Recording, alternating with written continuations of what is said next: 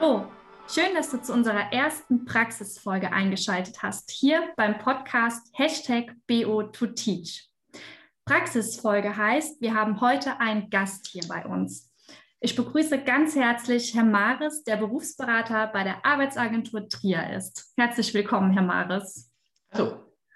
Herr Maris, Sie sind seit 2014 Berufsberater für die Sekundarstufe 2 und in einem kurzen Kennenlerntelefonat haben Sie mir erzählt, dass Sie darin Ihren Traumberuf gefunden haben. Wow, also da kann man ja erstmal wirklich gratulieren, wenn Sie sagen, dass das Ihr Traumberuf ist. Was fasziniert Sie denn an Ihrem Beruf? An meinem Beruf fasziniert mich, dass man mit jungen Menschen arbeitet und jungen Menschen einfach helfen kann, in ihrer persönlichen Entwicklung und so schauen, wo geht es denn hin und auf diesen ersten Schritten in dem Berufsweg einfach eine gute Unterstützung sein kann. Und das ist auch so mein, mein großes Ziel. Mir ist immer wichtig, wenn die Leute aus einem Gespräch mit mir herausgehen, dass sie sagen, Herr Mares, Sie haben mir geholfen. Das zählt für mich persönlich mehr als jede Statistik und jede Zahl, die wir in Deutschland ja so geben, sondern ich möchte einfach jungen Menschen gerne helfen. Und das macht unheimlich viel Spaß. Ah, okay, also ich komme dann zu Ihnen in die ähm, Berufsberatung und wie kann ich mir das dann vorstellen, wenn ich zu Ihnen komme als junger Mensch? Ja, also wir haben verschiedene Varianten der Berufsberatung und verschiedene Formen. Ähm, wir starten tatsächlich in der Schule mit der sogenannten Berufsorientierung. Da machen wir Unterricht. Da lernen die Leute uns auch das erste Mal kennen. Und dann haben wir kleine äh, Beratungsgespräche in Form von Sprechzeiten. Die bieten wir in jeder Schule an. Und da kann der Schüler dann oder die Schülerin einfach vorbeikommen und sagen, ich habe eine Frage und dann versuchen wir weiterzuhelfen. Und wenn es dann umfangreicher wird und die Fragen komplexer werden, dann kann es auch einfach mal notwendig sein, dass man sagt, wir machen ein längeres Beratungsgespräch. Ja, und da haben wir verschiedene Möglichkeiten. Das können wir in der Agentur für Arbeit machen oder auch digital, das heißt über ein Videokonferenzsystem. Da beginnen wir dann einfach äh, und fangen erstmal an, mit so Schritt für Schritt aufzubauen. Was möchtest du denn? Wohin gehst? Möchtest du denn kommen beruflich? Was sind so deine Ziele, deine Wünsche? Und dann versuchen wir herauszufinden, wo die Stärken sind. Und daraus bauen wir dann gemeinsam ein System auf, nachdem wir schauen, was ist denn für ein Beruf für dich geeignet? Ist es eine Ausbildung? Ist es ein Studium? Und diese Wege erklären wir den jungen Leuten auch, damit sie auch wirklich einen guten und verlässlichen Entscheidungsbasis für sich haben. Okay, also ähm, ist es doch eine sehr individuelle Beratung oder ähm, gehen Sie in ganze Klassen auch hinein? Wir gehen vorab gerne in die ganze Klasse hinein, weil es gibt äh, so ganze Menge Themen, die eigentlich jeder wissen muss, der aus der Schule rauskommt. Nämlich, welche Möglichkeiten gibt es denn überhaupt? Es ist einfach auch mal wichtig zu wissen, was ist denn überhaupt der Unterschied zum Beispiel zwischen einem Studium an einer Fachhochschule und einem Studium an einer Universität oder einer Berufsausbildung. Und das machen wir in Unterrichtseinheiten. Meistens sind es Doppelstunden in den Schulen, bei denen wir dann tatsächlich diese Dinge erstmal vorstellen. Okay, aber Sie sind auch ähm, in den Schulen, also ja. die individuelle Beratung, also dass Sie immer vor Ort sind. Ja, also wir bieten in den Schulen Sprechzeiten an. Also an bestimmten Tagen, das wird dort irgendwo ausgehängt oder über das Intranet der Schule veröffentlicht, sind wir dann da zu Sprechzeiten und können dann ja, persönliche Gespräche mit den Schülern durchführen. Wird das viel genutzt? Ja, es wird sehr rege genutzt. Ähm, es ist für die jungen Leute einfach, fehlt die Hemmschwelle. Jetzt so in ein großes Amt zu gehen oder irgendwo hinzufahren, ähm, das ist immer so ein gewisser Punkt für einen jungen Menschen, das ist ja auch neu. Und in der Schule, da kennt man sich aus, da fühlt man sich wohl, da findet man den Raum meistens sogar besser, als wir es als Berufsberater finden. Und da hat man dann tatsächlich die Möglichkeit zu sagen, okay, ich gehe dahin und stelle mal eine Frage. Ja, das kann ich mir gut vorstellen. Also gerade wenn der Berufsberater immer vor Ort ist oder zu bestimmten Zeitpunkten vor Ort ist, dass die Schüler da einfach viel mehr Vertrauen dann haben, als wenn man einmalig in die Schule kommt und ja, dann irgendwas vorgestellt bekommt. Ja, das ist das eine. Und das zweite, was uns häufig auffällt, ist, dass Schüler denken, ach, sie haben ein kleines Anliegen. Und ähm, hin und wieder stellt sich dann heraus, dass es vielleicht eine wesentlich komplexere Frage ist. Ja? Mhm. Also für Schülerinnen und Schüler in der ersten Orientierungsphase ist, ich weiß noch nicht, was ich werden will, eine kleine Frage. Ja, aber es ist tatsächlich die größte Frage überhaupt. Äh, und da kann es dann sein, dass man der Schüler denkt, er braucht vielleicht nur zehn Minuten und in Wirklichkeit setzen wir dann nachher zwei Stunden in der Agentur für Arbeit zusammen oder im Videocall und äh, haben dann ein ganz, ganz ausführliches Gespräch. Okay, Sie haben gerade gesagt, das ist die Orientierungsphase. Ähm, ja. Gibt es dann da irgendwie noch was anderes? Ja, wir unterscheiden zuerst zu einer Orientierungsphase. Hier geht es tatsächlich um die Frage, was kann ich, was will ich. welche Berufe gibt es denn? Und dann kommt es tatsächlich erst in die zweite Phase, in eine sogenannte Entscheidungsphase. Und hier geht es darum, dass wir ähm, gemeinsam Kriterien entwickeln mit den Schülern. Ja, was ist denn jetzt das Richtige? Das ist ein, und da sind wir schon an einem sehr, sehr individuellen Prozess, denn die Kriterien sind für jeden Menschen anders. Ich erzähle immer wieder gerne die Geschichte einer Schülerin, die ich mal hatte, die sehr, sehr gute Noten hatte und Medizin studieren wollte. Und äh, sie hatte aber ein großes Problem. Wir sind hier in Trier in einer relativ dünn besiedelten Gegend. Die nächste äh, Hochschule für Medizin ist in Mainz, und in Saarbrücken. Das ist schon ein guter Weg. Da kann man nicht täglich hin und her pendeln. Und diese junge Frau besaß ein Pferd. Und jetzt war die große Frage, äh, was macht sie mit dem Pferd, wenn sie denn studieren möchte? Und sie hat tatsächlich diesen Aspekt mit in die Berufswahl einbezogen und in die Studienwahl und hat sich einen Studienort ausgesucht, zu dem sie ihr Pferd mitnehmen konnte. Und das war dann tatsächlich das schöne Münster in Westfalen. Dort gibt es viele Reitergestüte. Und das war für sie ein einfach wichtiges Kriterium. Und das ist es wert, auch berücksichtigt zu werden. Und deswegen ist es ein individueller Prozess und kein so standardisierter Prozess, dass man sagen kann, das passt oder das passt nicht.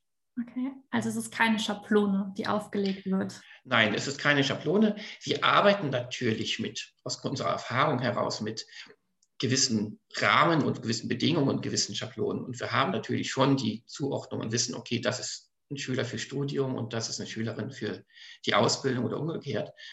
Aber es wird immer individuell betrachtet und aus diesem Werkzeugkasten, den wir haben, ziehen wir dann die Werkzeuge heraus, die wir brauchen, damit die Schülerin oder der Schüler den richtigen Weg findet. Ja, ich habe mich nämlich gefragt, es gibt ja auch solche Tools, wo man ähm, so ein bisschen abchecken kann, was passt zu mir. Und ich erinnere mich noch an meinen ähm, BITS-Besuch damals in der Schule und da mussten wir auch so einen ähm, Test machen. Und ich frage mich halt, wie gut das funktioniert, weil ja, teilweise, wenn man schon genau seinen Traumberuf vor Augen hat, weiß man teilweise, also so habe ich den Eindruck gehabt, genau was ich anklicken musste, sodass rauskommt, Sie sollten Lehrer werden. also wie gut funktionieren solche Tools? Genau das ist ein Problem bei solchen Tools, dass ich natürlich dieses Tool steuern kann. Ich, wir haben auch ein solches äh, Instrument, das ist unser Check-U-Test. Der steht im Internet unter www.check-u.de bereit. Das ist ein sehr umfangreicher Test. Der dauert über zwei Stunden. Und ähm, natürlich habe ich Vorprägungen. Und wenn ich den Test dorthin ausrichten will, dass ich sagen will, ich möchte raushaben, dass ich Lehrerin werden will, dann brauche ich ihn noch nicht zu machen. Sondern man muss natürlich offen sein und sagen, okay, ich beantworte die Fragen so, wie ich sie für richtig halte. Und dann komme ich zu einem Ergebnis, was mir einfach meine Stärken zeigt. Und wenn dann eine Lehrerin der passende Beruf ist, ist es ja schön. Trotzdem empfehlen wir natürlich immer solche Tools auch mit einem Berufsberater oder einer Berufsberaterin zu besprechen, damit man auch ja, vorhandene Probleme oder vorhandene ähm, ja, Prägungen erkennt. Es ist einfach so bei solchen Tests, wenn man zum Beispiel eine Vorausbildung hat, dann hat man ja zusätzliche Kenntnisse. Diese Tests bauen in der Regel auf dem Schulbesuch auf. Das heißt, man wird gefragt, welchen Schulabschluss man hat, wie alt man ist. Und wenn man da irgendwo aus diesem Schema rausfällt und zum Beispiel sagt, ich habe schon eine Vorausbildung gemacht, äh, dann werde ich hier immer diese Kompetenzen aus der Vorausbildung auch in das Testergebnis mit einbringen. Und dann muss man tatsächlich in einem Beratungsgespräch das vielleicht wieder rausfiltern, um zu sagen, welche Alternativen habe ich denn noch. Also ersetzt die Digitalisierung, also dieses Tool, was ja digital abläuft, ersetzt das auf keinen Fall die persönliche Beratung hinterher. Nein, es ist, es ist für uns ein gutes Mittel zur Vorbereitung der persönlichen Beratung. Mhm. Wir freuen uns auch bei äh, gewissen Dingen, wird inzwischen das automatisiert auch angeboten. Und äh, es sind sehr, sehr viele Schülerinnen und Schüler, die in die Beratung kommen, auch diesen Test schon absolviert haben. Und darauf kann man wirklich sehr, sehr gut aufbauen. Helfen Ihnen digitale Methoden denn irgendwo anders noch? Ja, wir nutzen digitale Methoden natürlich auch in anderen Bereichen. Ähm, wir führen inzwischen auch Veranstaltungen digital durch. Das heißt, wir haben einen sehr, sehr großen Bezirk hier in Trier. Äh, der ist etwas größer als das Saarland. Und ähm, für Schüler aus der weiteren Entfernung, aus Brüm und Daun, ist es natürlich auch sehr, sehr schwierig, zu einer kurzen Veranstaltung, wo über Berufe informiert wird, äh, nach Trier runterzufahren. Und deswegen äh, bieten wir diese Veranstaltung auch ein bisschen verstärkt digital an, damit auch diese Schülerinnen und Schüler teilnehmen können. Ja, super, klar. Und es sinkt auch wieder die Hemmschwelle. Also sich ja. mal ja, gerade dazu zu setzen, ist einfacher als ja, ins Auto oder in den Bus und die öffentlichen ja. Verkehrsmittel zu nutzen. Ja. Wir bieten zum Beispiel auch eine Ausbildungsmesse an, unser Future. Die haben wir schon seit vielen, vielen Jahren Jahrzehnten in Trier und seit zwei Jahren machen wir die jetzt auch digital. Und tatsächlich haben wir da gemerkt, dass vor allen Dingen auch für die Schüler, die von weiter herkommen, es sehr, sehr interessant ist, sich eine, eine solche Ausbildungsmesse zu besuchen, weil man weiß ja nicht so, was auf einen zukommt und dann kann man sich zu Hause mal einklinken, mal gucken. Mhm. Und wenn es einem dann gefällt, kann man auch weiter über die Messe schlendern. Ja, für das erste Schnuppern ist das ganz Ja, auf jeden Fall. Ich habe auf Ihrer ähm, Homepage Ihr Angebot der lebensbegleitenden Berufsberatung gesehen. Das ist mir irgendwie direkt ins Auge gesprungen, gerade auch vor dem ähm, Hintergrund der steigenden Relevanz von lebenslangem Lernen. Was kann ich mir denn jetzt genau darunter vorstellen, unter dieser lebensbegleitenden Berufsberatung? Die lebensbegleitende Berufsberatung ist ein Konzept, was wir in den letzten Jahren entwickelt haben und was jetzt schrittweise eingeführt wird wir möchten die Menschen da abholen, wo sie stehen. Das ist jetzt ein Schlagwort, das hört man sehr häufig, aber es ist für uns ganz wichtig. Wir professionalisieren uns weiter in den Bereichen der Berufsberatung. Das heißt, es wird in Zukunft Berufsberater geben und Berufsberaterinnen, die sich ausschließlich um Jugendliche kümmern, die aus der Schule in die Ausbildung oder ins Studium wechseln können. Mhm. Daneben bekamen wir aber neue Kollegen und diese neuen Kollegen haben die Aufgabe, Menschen zu beraten, die zum Beispiel einen Berufsabschluss haben und sich fortbilden wollen oder sich aus persönlichen Gründen im Berufsleben neu orientieren müssen. Das kann durchaus mal sein, dass wir Menschen haben, die aus gesundheitlichen Gründen das machen. Da haben wir die Schwerbehindertenberater. Aber wir haben auch Menschen, die einfach sagen, ja, meine Interessen haben sich verändert oder meine Lebenssituation, zum Beispiel aufgrund der Familienplanung, haben sich verändert. Und dann ist es gut, dass man sagt, wir haben jetzt Beraterinnen und Berater, die diesen Schritt begleiten und sagen, welche, was kannst du, äh, hast du als Vorgabe, was, worauf kann man aufbauen? Ja, und dann entsprechend neue berufliche Möglichkeiten mit den Leuten erarbeiten. Ja, interessant. Also, weil gerade auch vor, der, ähm, vor dem Hintergrund der Digitalisierung ist ja immer mehr diese Notwendigkeit, dass man sich auch umorientieren muss und eben flexibel darauf reagieren muss in seinem Berufsleben. Ja, auf jeden Fall. Denn in den letzten Jahrzehnten hat sich herausgestellt, dass niemand mehr eine Ausbildung oder ein Studium macht und dann in diesem Beruf arbeitet, sondern die Weiterbildung, die fortwährende Anpassung, die ist auf jeden Fall notwendig. Und das ist gerade natürlich jetzt im Hinblick auf die Digitalisierung unbedingt erforderlich. Aber wie gesagt, wir haben auch immer wieder Menschen, das muss man auch sagen, deren Werte sich zum Beispiel verändert haben, die gesagt haben, ich möchte das nicht mehr nur im Büro arbeiten, ich möchte wieder etwas aktiver machen. Oder umgekehrt, die sagen, ich war jetzt 20 Jahre auf der Baustelle, äh, ich möchte vielleicht eher etwas im verwaltenden, organisatorischen Bereich machen. Und die sagen, was muss ich denn machen, um zum Beispiel nachher in der Planung im Baubereich tätig zu sein? Also meine Kenntnisse nutzen, aber vielleicht in die Planung hineingehen. Und da kann die lebensbegleitende Berufsberatung auf jeden Fall helfen. Denn dieser, dieser Aspekt der Notwendigkeit, sich fortzubilden, in der berufstätigen Bevölkerung angekommen? Also haben Sie viele Erwachsene, die die Beratung bei Ihnen suchen oder ist Ihre Hauptzielgruppe doch immer noch eher die Schüler? Das ist jetzt eine schwierige Frage. Die ist deswegen so schwierig, weil es ja ein relativ neues Angebot ist. Mhm. Ähm, die Erfahrung sagt, dass wir schon durchaus immer wieder Nachfragen danach hatten. Aber diese neue Struktur werden wir natürlich auch nochmal offensiv vermarkten. Und äh, diese neue Struktur soll ermöglichen, dass die Leute auch wenigstens wissen, sie haben diesen Ansprechpartner. Die Leute machen ja Weiterbildung. Also muss ja irgendwo ein Informationsbedarf sein. Sie müssen sich die Informationen irgendwo herziehen. Und da wollen wir halt helfen, zu sagen, okay, ich finde strukturiert die Dinge, weil es gibt natürlich gerade auf diesem Feld auch sehr, sehr viele Angebote, die nur schwer verständlich sind oder die nur schwer zu finden sind. Und wir wollen ja darauf aufbauen, auf das, auf dem, was derjenige schon mitbringt und zu sagen, okay, dahin kannst du dich entwickeln.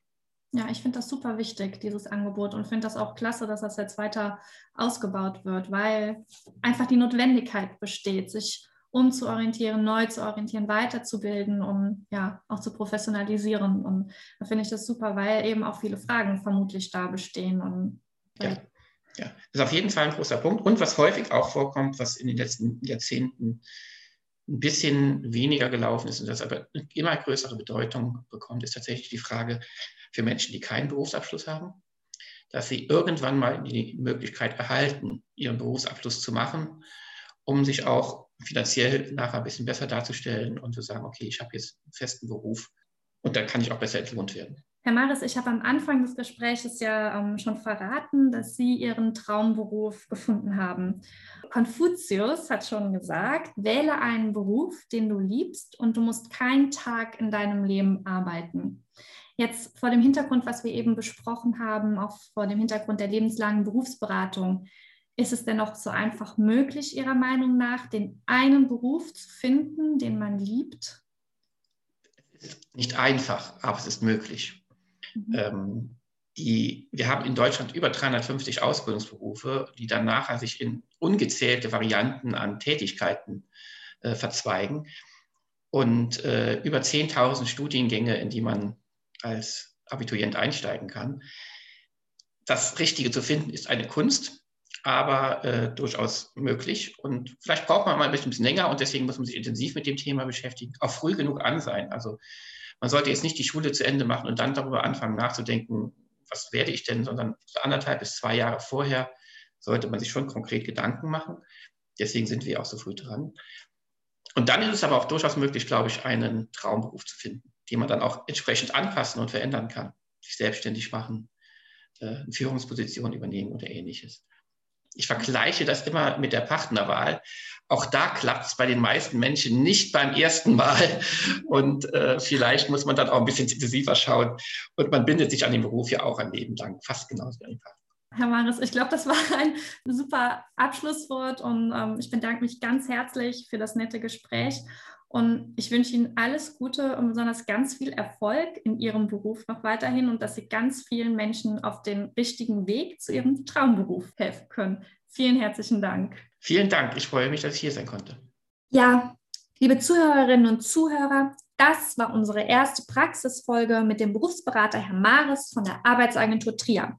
Besonders deutlich wurde mir das Zusammenspiel von Schablonen und Individualisierung, wobei Herr Maris ja schon betont hat, wie wichtig die individuelle Beratung im Kontext Berufsorientierung wirklich ist.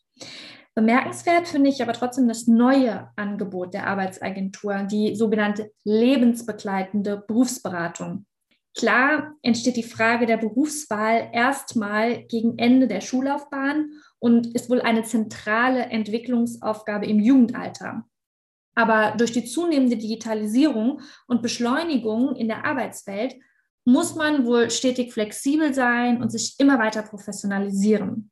Von daher finde ich, dass vor dem Hintergrund des bisher Gesagten und was uns auch Herr Mares heute erzählt hat, dass der Begriff der biografischen Gestaltungskompetenz, die eine gelungene Berufsorientierung in der Schule dann auch fördern könnte bzw. sollte, eigentlich sehr passend.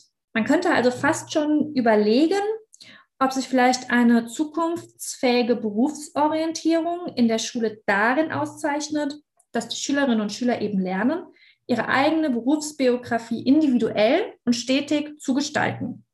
Na gut, okay. Vielleicht erfahren wir darüber ja in den nächsten Folgen noch mehr. Ich bin gespannt. Ich verabschiede mich jetzt erstmal bei euch und freue mich, wenn ihr zu meiner nächsten Praxisfolge mit der IHK Trier hier beim Podcast Hashtag BO2Teach einschaltet. Ich freue mich auf euch.